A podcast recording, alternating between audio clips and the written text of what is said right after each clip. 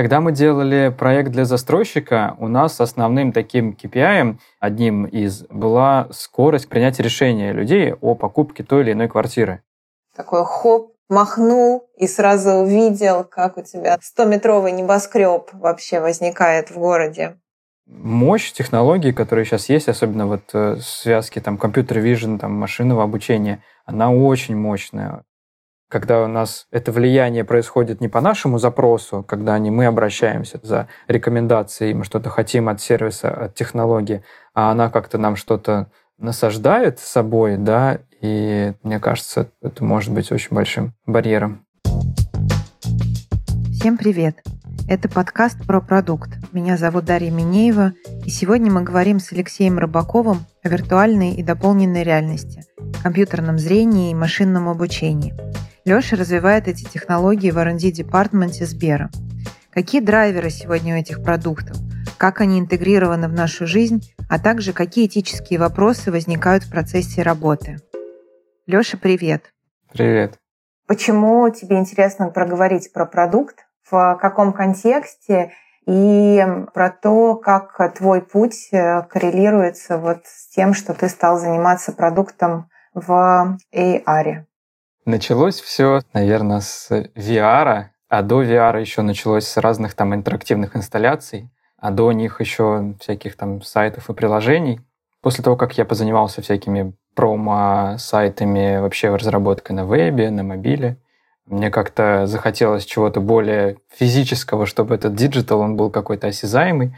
И я тогда попал в компанию Interactive Lab.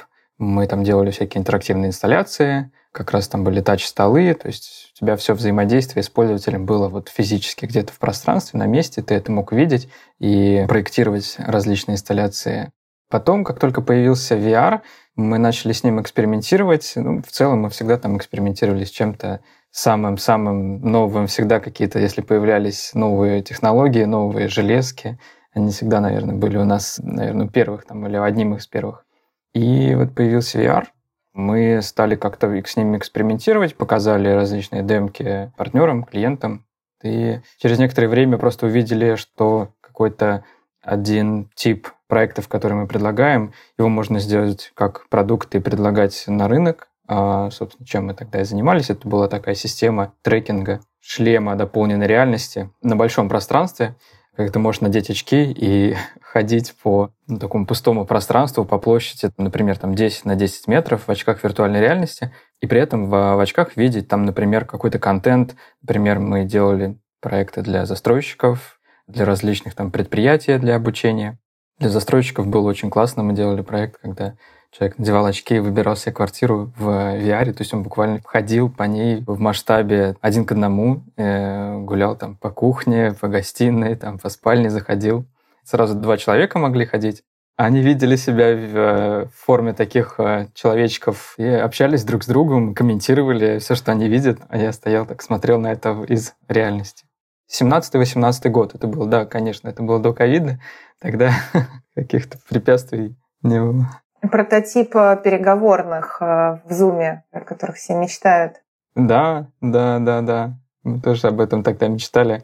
А сейчас это уже как бы не норма, конечно, еще, но что-то более реальное, чем просто мечты. Есть компании, которые прям стартапы хорошие, успешные, которые сейчас такого рода вещи делают. У Фейсбука есть отдельный продукт, где ты в VR друг с другом там взаимодействуешь. То есть твой э, подход к продукту начался с девелоперской компании? Ну, скорее, да. Но это было очень смело с их стороны сделать что-то такое в 2018 году в VR. Они специально построили под это дело помещение на территории офиса продаж. Люди туда приходили, мы создали там огромное пространство. Классно, что они на это пошли. Это был, мне кажется, очень крутой опыт для всех. Продуктом была сама система вот трекинга очков в VR, и мы просто начали застройщика, конечно, потом стали предлагать другим компаниям. В основном это всякие предприятия были, кто различного рода симуляции делали в VR, обучение в том числе. И это был такой вот первый продукт, над которым я работал, и в какой-то момент э, на нас обратил внимание Сбер.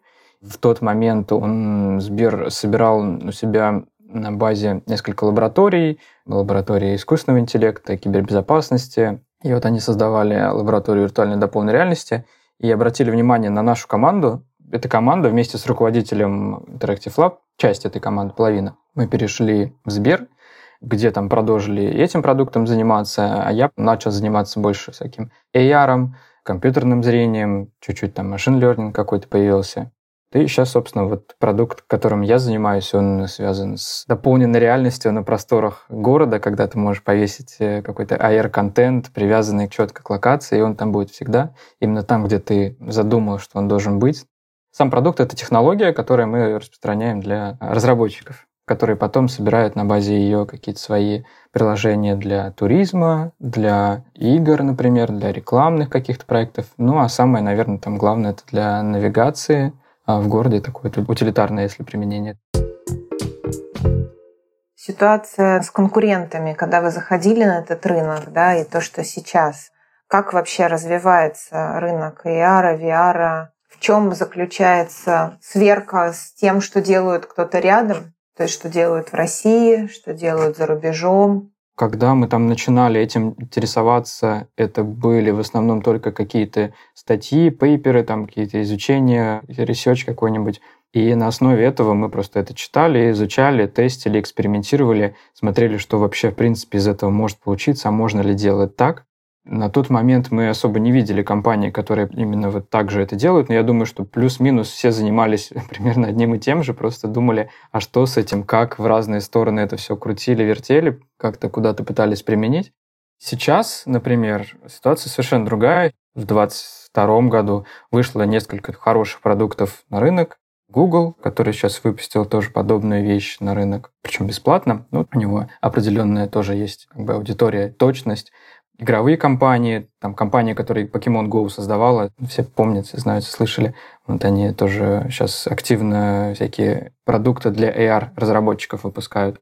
Если суммировать, 2-3 года назад все делали research, тесты, не было там четкого понимания, как, кому, куда. Сейчас кажется уже, что ну, компании, в том числе мы там, да, предлагаем это как-то с ценами. Есть проекты, есть прям и заказы. То есть прям видно, что штука развивается. Ну, то есть в основном это мобильный AR.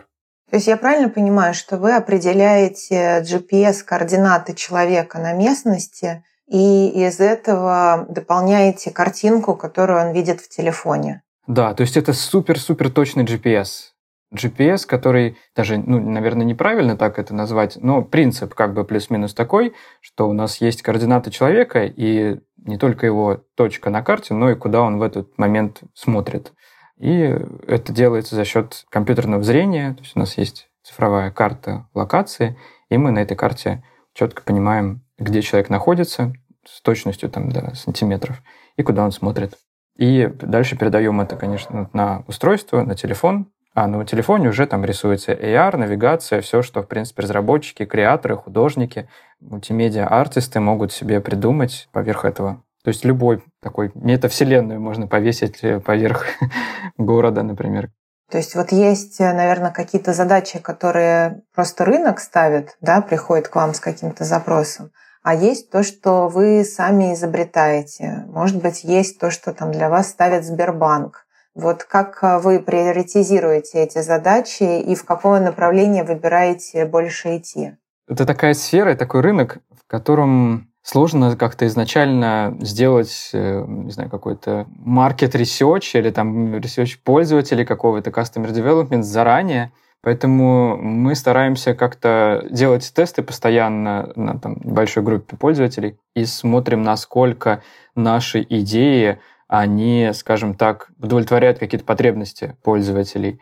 Например, с навигацией как раз э, основной такая живая самый такой вот кейс потребности это навигация в индор-помещениях, ну, то есть в разных там аэропортах, торговых центрах, где сигнал GPS довольно слабый, при этом территория большая, нужно как-то навигироваться, найти там магазин или какой-то выход, вход там и так далее гейт, там, выход на посадку и так далее, то вот мы как раз провели там кучу тестов, насколько это решает в реальной потребности вот, пользователей. Что-то отсекли, что-то выкинули, конечно, но потому что держать телефон, основная как бы такая история, это держать телефон и с ним ходить, это ну, не очень как бы удобно, поэтому много очень всяких UX-кейсов, тестов было проведено.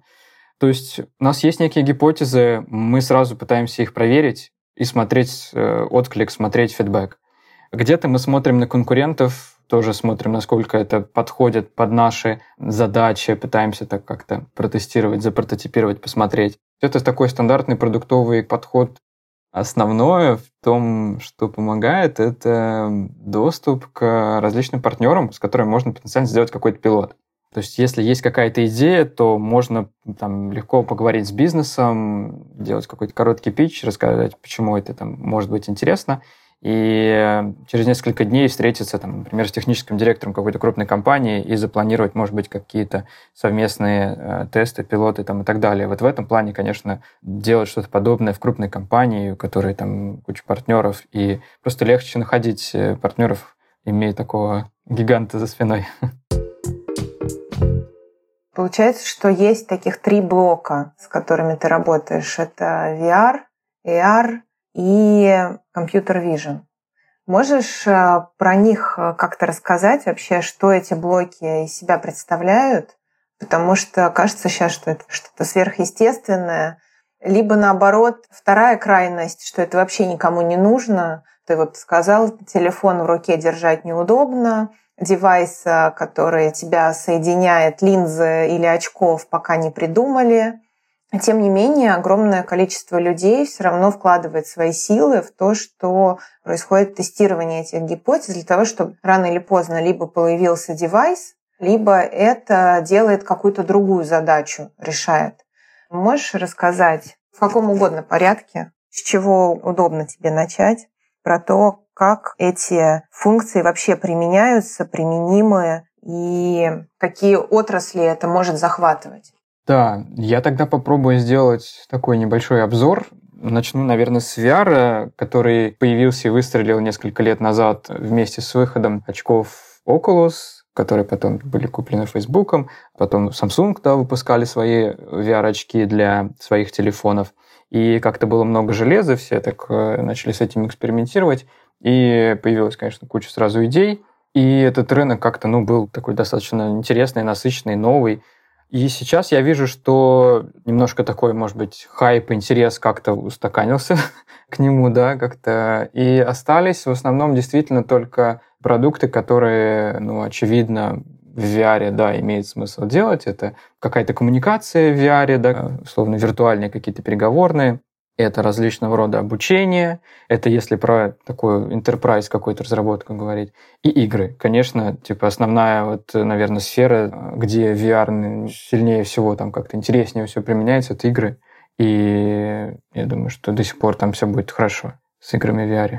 Ну, это такой первому игроку приготовиться, да? Да, да, абсолютно. Да, это прям про это. Если говорить о каких-то social продуктах, типа там Facebook или каких-то других проектов в VR, то он становится классным тогда, когда туда приходит аудитория. То есть сам по себе он как бы, ну, там, да, есть какие-то классные фичи, но классно там становится, когда вот вся аудитория туда приходит, когда куча там людей, когда там все твои друзья, там, условно, и так далее. Но чтобы к этому прийти, это, ну, VR-шлемы должны как утюги быть, да, там в каждом, условно, доме. Но пока что я что-то как-то этого не вижу. И не уверен даже, что это как-то вот даже будет. Я думаю, что мы придем к чему-то совсем другому, а это, наверное, пока какие-то такие подходы очередного рода разных компаний, которые могут себе позволить поэкспериментировать с этим, к какому-то там будущему, к которому мы придем, который, наверное, ближе с mixed reality связано, да? И так плавно переходим к mixed reality. AR, да. Потому что тут, ну, телефон есть у всех. Да, у всех есть там смартфоны, все поиграли в Pokemon Go, все поиграли с масками в Фейсбуке. То есть это то, что у тебя там всегда в руке или в кармане. И, конечно, ну, за счет этого как бы распространение AR, оно довольно-таки значительное. Там мало кто сейчас как-то с ним не взаимодействовал в том или ином виде. Ну, типа сделать себя красивее в Инстаграме, да? Это про это. Не совсем, не совсем. Это уже что-то типа там всякие нейронки, которые изображение обрабатывают, видеопоток. Это когда есть какие-то предметы, ну там, не знаю, вот классный, мне кажется, очень клевый кейс, это IKEA, у которой есть мобильное приложение, в котором ты можешь мебель IKEA в AR поставить у себя дома и посмотреть, как бы, как это будет выглядеть, там, сфоткать, отправить жене, подруге, другу, мужу мощности телефона плюс-минус достаточно для какой-то графики, а там показать стол, стул покемона, Правильно, что это что-то, чего у тебя нет физически, но ты это можешь э, сфотографировать. Digital одежда – это AR? Да, сейчас, кстати, это интересно, много всяких проектов, которые реал-тайм примерка одежды, когда ты, например, делаешь там селфи или там направляешь на себя камеру, такая цифровая примерочная. Все мечтают ее сейчас создать, пока я что-то не видел прямо хороших примеров. Но да, такие кейсы сейчас есть. Это что-то, что ты можешь увидеть поверх реального мира из какого-то цифрового мира и видеть это все вместе на экране телефона. И сейчас как бы наше окно вот в эту цифровую какую-то микс реалити — это вот экран смартфона. Мне вот интересно, да, например, понятно, что стройка. Увидеть э, там расположение дома и проходящие здесь сети. Ну, допустим, я могу себе представить, что заранее все это кто-то сделал на компьютере, да, разложил эти сети, привязал их к GPS. Ты вот в реальном месте, в реальной жизни видишь этот дом а вдруг тебе хочется что-то в нем исправить. Можешь ли ты в AR или VR начать проектировать? Я могу себе в теории это представить по определенным каким-то правилам. То есть можно создать там приложение, где ты можешь, например, в очках HoloLens Microsoft жестами, у них есть такая возможность, ты можешь жестами как-то взаимодействовать с тем цифровым как бы слоем, который ты там видишь. И в целом ты там можешь с ним что-то сделать. Ну, не знаю насчет проектирования конкретно, но, например, сделать там что-то больше, меньше, там удалить, добавить какие-то элементы, это возможно. То есть уже из готовых элементов ты фактически там можешь какую-то сделать манипуляцию с ними. Да, например, там примерить какие-то разные варианты фасада или там что-нибудь такого. Интересно. Ты бы использовала такое? Мне кажется, да. Ну, как презентационный материал это точно работает, если это как-то заранее подготовлено. Но мне было бы интересно и попроектировать, ну, как-то понятно, что весь путь архитектора развивает образное мышление. Ну, то есть ты вообще на протяжении всей жизни пытаешься, ну, и развиваешь, наверное, в себе этот навык, держать в голове то, чего ты не видишь. То есть ты просто в голове это все нарисовал, такой э, AR у тебя происходит, и дальше ты начиная от интерьера квартиры, да, ты видишь готовый интерьер квартиры в бетонной коробке. Ну, просто ты его видишь в голове. Или ты видишь, как будет здание смотреться в окружении, просто потому что ты как бы сам себе достраиваешь этот образ. Но мы понимаем, что этот навык, он действительно развиваем, но у нас-то, как у архитекторов, потребовалось длительное время для того, чтобы его развить. Там, знаешь, 10 тысяч часов, да, чтобы какой-то навык стал э, естественным. А вот э, для того, чтобы презентовать и показать, да, ты э, говоришь, что да, будет все хорошо, да, но человек не может это представить и не может домыслить. Поэтому да, мне кажется, что презентационно точно, но и, конечно, проектировать тоже интересно. Такой хоп, махнул и сразу увидел, как у тебя 100-метровый небоскреб вообще возникает в городе. Когда мы делали проект для застройщика, у нас основным таким KPI, одним из, была скорость принятия решения людей о покупке там той или иной квартиры.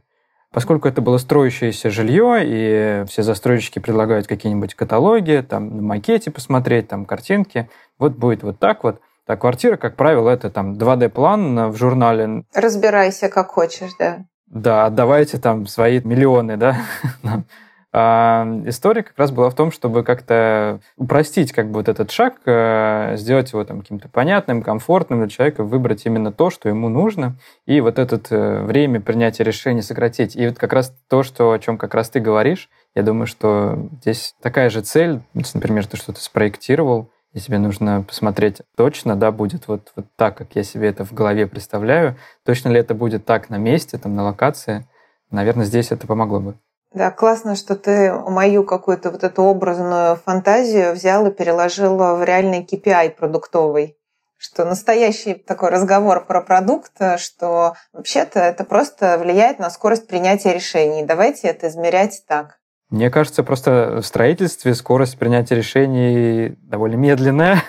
Не знаю, так это или нет, но мне кажется, там много различных процессов, разных согласований. Скорость реализации этих решений очень медленная. Она просто медленнее, чем да, в диджитале. Ну, тут могу предложить только посмотреть в AR пока на то, что еще не построено.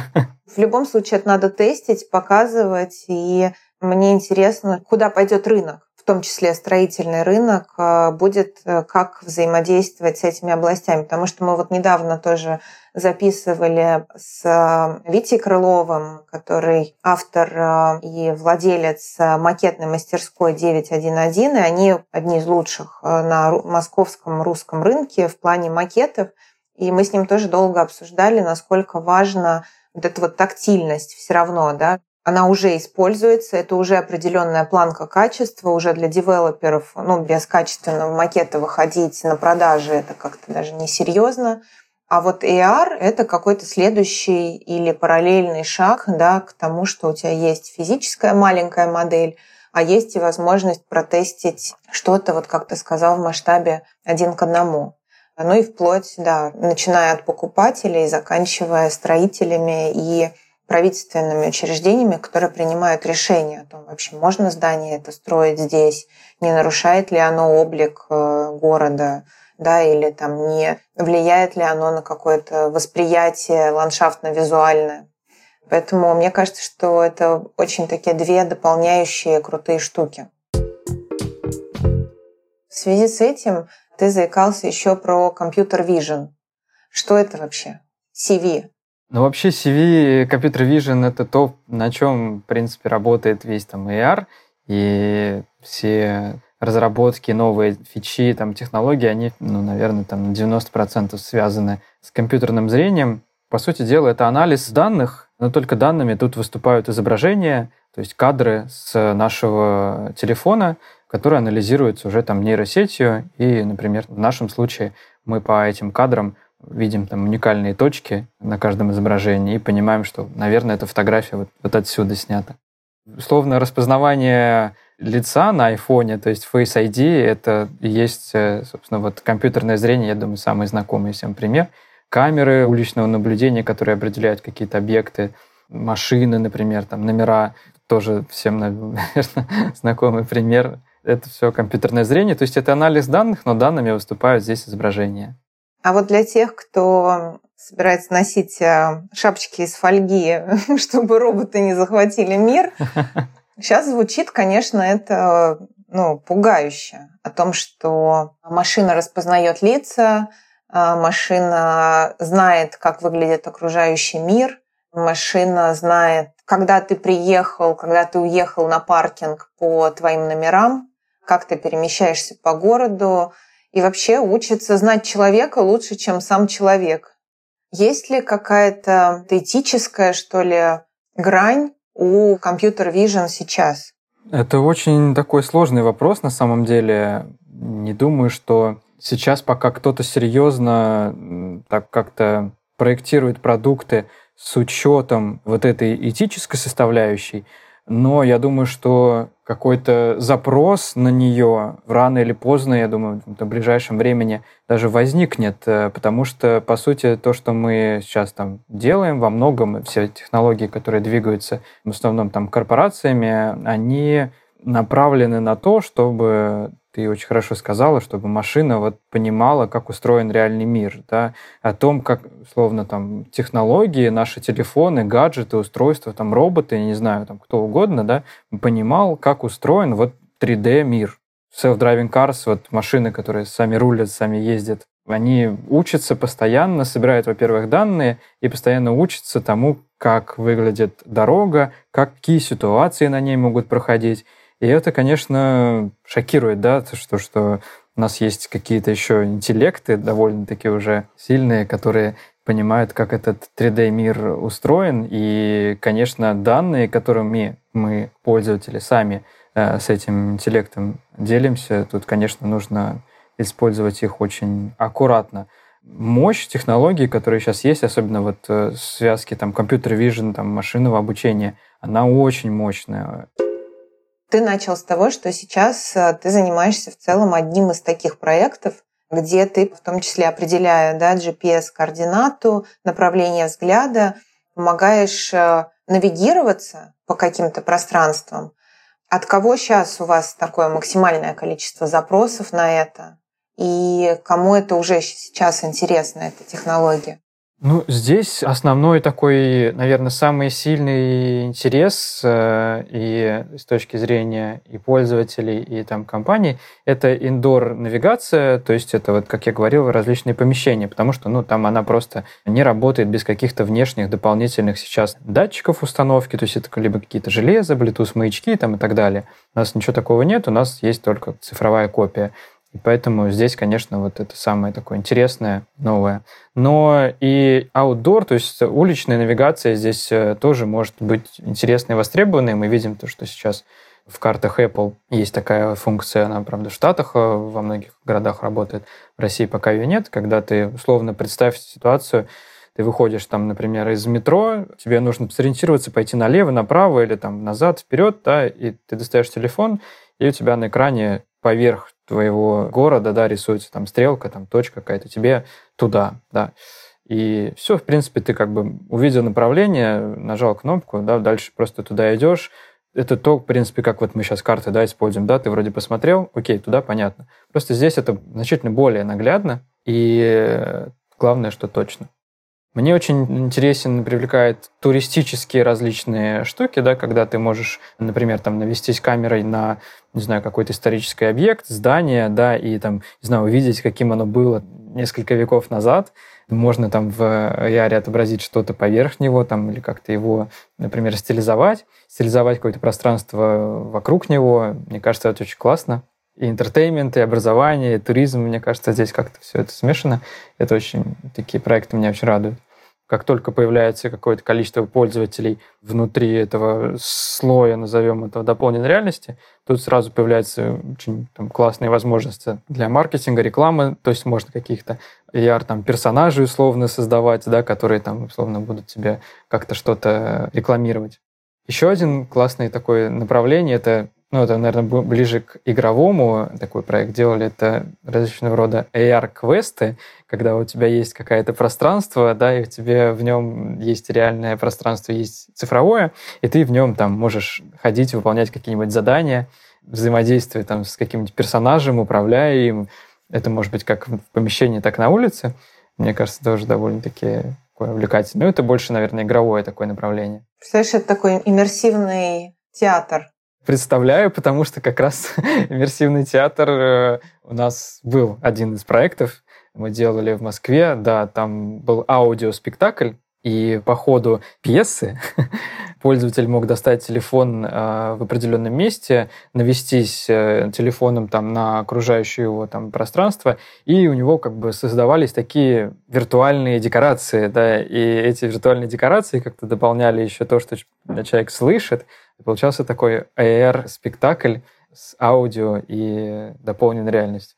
На ВДНХ про Королева. Там как бы ты идешь, по-моему, от э, пруда Останкина в сторону ВДНХ к этой ракете «Восток», и там актер читает что-то вроде дневников Королева, и по ходу движения там по маршруту ты там достаешь телефон, видишь какие-то чертежи, какие-то прототипы ракеты, ты наводишься там на Циолковского, который сидит, и вокруг него там влетают его мысли, такие арт-художественные инсталляции в VR. Сейчас есть э, в девелопменте ну, такое направление, да, когда все рекламируют э, умный дом. Все говорят о том, что у нас умная территория, у нас умный дом. При этом э, совершенно разные вещи под этим подразумеваются. Ну, то есть какие-то базовый пакет, да, это вот там распознавание номеров, э, распознавание лица на входе, это уже то, что мы с тобой обсудили, да, это такой прямой компьютер вижен. Внутри квартиры понятно, что это какой-то температурный режим, ну, в крайнем случае ты там чайник себе запрограммируешь через телефон, да, умные розетки. Лампочку включить там, да? Да, да. Самые, наверное, продвинутые опции – это свет, который меняет температуру, который тебе под э, циркадиальные ритмы под тебя подстраивается. Где-то там музыка какая-то включается. Но в целом, а, вот если опять меня почему-то в здоровье сегодня потянуло, в целом это вещи, которые пока управляемый либо человеком а, с телефона да, в прямом эфире, либо то, что какой-то человек заранее запрограммировал и там, внес в систему. Но в целом, как я понимаю, технология идет к тому, чтобы уже реагировать на то, что происходит э, в реал-тайме, независимо от э, решений какого-то оператора или того, кто с телефона. Вот насколько это ближайшее будущее, да, потому что я знаю, что есть технологии, которые там следят за пожилыми людьми, чтобы там, если им станет плохо, вызвать скорую. Да, это же не сделает там умная розетка. Или у человека даже там, допустим, телефон лежит в какой-то другой комнате, он не может родственнику позвонить. Насколько это доступно сейчас, такие технологии? Все, что касается вот наблюдением за человеком, источником данных может быть либо какой-то носимый браслет, там часы там или что-то, которые там и пульс сообщают, и все, и предупредят э, там как-то скорую вызовут, если ты там упал, например. Либо это какие-то внешние, например, датчики. Этим датчиком может быть, там, например, там какие-то камеры. Не думаю, что там кто-то камеры захочет там по дому развешивать, поэтому тут, наверное, только если какое-то наружное наблюдение, а с ним тут уже много достаточно там технологий, продуктов, которые с этим связаны, там рынок уже давно существует и много что есть. Я думаю, что, может быть, интересно было бы, если умный дом подстраивался под, условно, твой день и реагировал на то, что происходит не только по сценариям каким-то, которым ты ему заранее там запрограммировал, а как-то учился тому, как ты используешь дом, да, то есть как э, там гаджеты или приложения, как Netflix тебе показывает сериалы, которые там, да, скорее всего тебе понравятся, да, или музыка там, то теории, да, то есть тут каким-то тоже, может быть, алгоритмом рекомендации. Умный там дом может э, как-то предлагать или принимать какие-то решения о том, какой там свет включить, как сделать музыку, но здесь у меня такая мысль, что как только это как-то становится не по запросу человека, а чем-то внешним, что как-то само принимает решение и воздействует на тебя, а ты становишься здесь наблюдателем, ну, не наблюдателем, а просто как бы соучастником, да, то это уже немножко так, не знаю, странно, страшно. Крипи. Крипи, да. То есть и впускать такое-то в свой дом, я думаю, что это, ну, довольно серьезный, может быть, барьер чтобы там давать так много данных о себе, о том, как управлять этим. И вот именно тот фактор, то, что ты не сам заходишь на Netflix, скроллишь какие-то сериалы посмотреть, или не заходишь в Инстаграм и листаешь подборку, а именно, что тебе как бы это как-то навязывают, да, там, условно, там такое именно поведение, я думаю, что здесь может быть серьезный барьер. Вот ты рассказывал про Теслу, да, которая ездит, снимает э, города, фактически создавая дубликаты городов, да, где она побывала, где все эти машины побывали. Ну, наверное, не одна она такая. Да, айфоны, все эти наши iWatch, эти э, часы, которые следят за нашим пульсом, умные кольца, которые следят за нашим сном, ну и много еще всего такого. Где, на твой взгляд, вот эта вот черта, которая это должна регулировать? Ты знаешь, но тут может быть всех, конечно, по-разному, но для меня, допустим, вот вся визуальная информация, которая человека читаема, то есть, например, фотография, вот фотография с камеры там видеонаблюдения, фотография там на телефоне снятая или что-то такое, то есть это графическая какая-то информация, человека читаемая, что ты можешь ее там посмотреть на картинку, понять, что здесь на ней находится, и если это там какие-то мои данные, мои фотографии или фотографии меня, ну, мне кажется, что для многих это довольно чувствительные как бы данные, потому что это сразу очень много информации, да, то есть и это не может быть, ну, там, может, но практически там не может быть обезличено, то есть это что-то, что снято на определенный телефон в определенном месте, то есть мы сразу понимаем, что это какая-то локация, где эта локация там и так далее. Мне кажется, что это уже довольно чувствительно, да, но все, что мы сообщаем у нас в плане там нашего местоположения – это чувствительное, но это как бы не человекочитаемое сейчас в плане, там, мы не видим картинку, а для нас, там, для людей, мне кажется, что визуальная все-таки информация, вот то, что мы видим визуально на картинке, изображение, видео, она передает очень много информации сразу. Мне кажется, что видео, фото — это довольно ну, основное такое чувствительное. Мне кажется, вот это где-то здесь, эта грань, которая может стать каким-то барьером, препятствием, где можно вот эту черту прочертить. То, что делает, условно, Tesla и все компьютер-вижн проекты, которые делают цифровые копии городов, тут, скажем так, э, очень тонкая грань, э, потому что, с одной стороны, да, они собирают визуальную информацию о там, городах, словно ты можешь попасть там на какие-то камеры, но, в принципе, это есть там и у Google Street View, там уже там давным-давно в разных странах, кстати, разные законы действуют относительно там того, как эти данные могут использоваться, где-то закрашиваются дома, там лица, да, везде закрашиваются номера, но там все равно это довольно чувствительно. И пока что я думаю, что все, что вот происходит с автономными машинами, это плюс-минус укладывается, в, грубо говоря, там, в категорию Google Street View, а если это данные пойдут от пользователей фотографии визуальной, то, мне кажется, где-то в, в этом диапазоне вот эта черта. Это, наверное, первое, это то, что мы передаем, а второе, вот, ну, я бы, наверное, здесь вот свою предыдущую мысль как-то а, тоже озвучил о том, что когда у нас это влияние происходит не по нашему запросу, когда не мы обращаемся там, да, за рекомендацией, мы что-то хотим от сервиса, от технологии, а она как-то нам что-то насаждает собой, да, и мне кажется, это может быть очень большим барьером. Ты сейчас условно подвел итог нашего разговора о том, что все эти инструменты, дополненная реальность э, или компьютер-вижен — что это источники сбора информации, которые, собственно, являются основным золотом сейчас. То есть э, все эти технологии все равно будут развиваться, потому что они дальше продают информацию. То есть если мы там думаем, вот, э, компьютер vision или AR, да кому это нужно, ну, условно, да, вот есть такие кому-то, что это вообще такое, да, что там сидят, телефон, пока очки не изобрели, там, да, но в целом а, очки-то могут даже не изобрести, а смысл этих всех процедур, он все равно востребован просто в другом поле. Да, и мне интересно, каким будет это поле, как оно будет использовано, кем, насколько оно будет использовано как бы гуманно. Надеемся, что будет гуманно. Я думаю, что сегодня большой вообще такой пласт разговора был про погружение в технологии. Столько мы узнали от тебя. Да, у нас такой мечтательный, визионерский получился эпизод. А сейчас только это и остается. Да. Помечтали, повизуализировали. Спасибо тебе большое за этот разговор. Тебе большое спасибо тоже. Мы будем ждать следующих встреч с вами. Всем пока. Всем пока.